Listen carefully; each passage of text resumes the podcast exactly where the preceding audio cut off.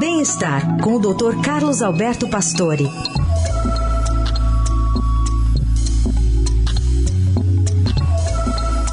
Tudo bem, doutor Pastore? Bom dia.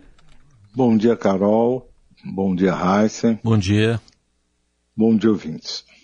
Doutor, as relações entre depressão e inflamação são muito fortes? É, realmente são doenças que a gente imagina muito diferentes, mas eu acho que a, a, a, gente já sabe que a depressão é um fator de risco para outras doenças, como diabetes, obesidade, doenças cardiovasculares, doenças respiratórias, dores articulares. Quer dizer, a depressão é realmente um fator de risco importante.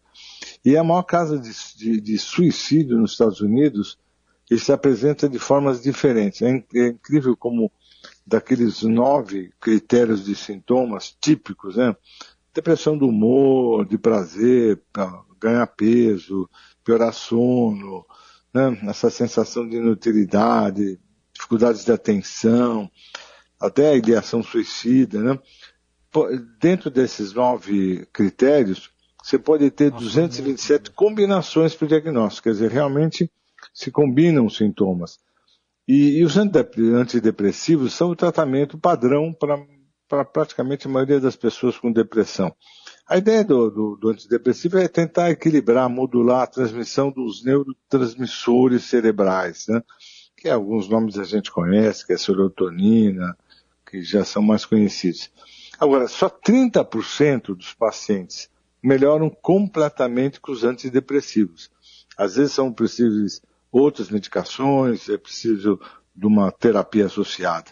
Agora, a inflamação é um processo produzido pelo sistema imunológico com a finalidade de proteger o organismo. Aparece muito com estresse, né? com má alimentação. Então, a inflamação pode danificar células e aumentar muito o risco de outras doenças. E o paciente deprimido tem inflamação aumentada.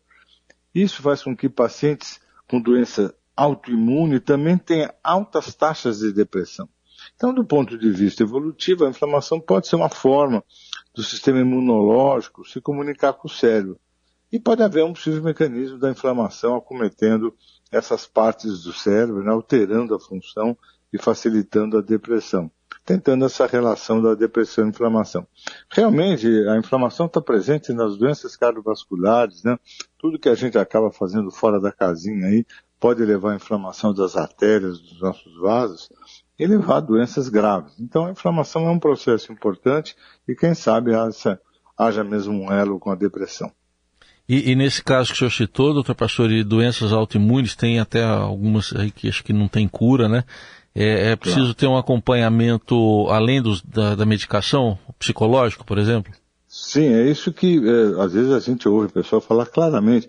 Nossa, baixou minha imunidade, eu fiquei doente. Quer dizer, parece que a imunidade tem uma ligação muito grande com o sistema nervoso central, com o cérebro. Quer dizer, por quê? Porque realmente esses processos emocionais, isso está claro, diminuem a resposta imunológica. E isso é importante, né? Porque no fundo você fica muito mais sujeito a ter doenças quando você está com a imunidade baixa. Então isso é bem possível mesmo. Então as relações da depressão dá para se entender quando você cai a imunidade mesmo. Muito bem. Esse é o Dr. Pastor abrindo a semana, falando de um tema muito importante aqui para a gente ter em mente para lidar e enfrentar. Doutor, obrigada, viu? Até quarta. Até quarta.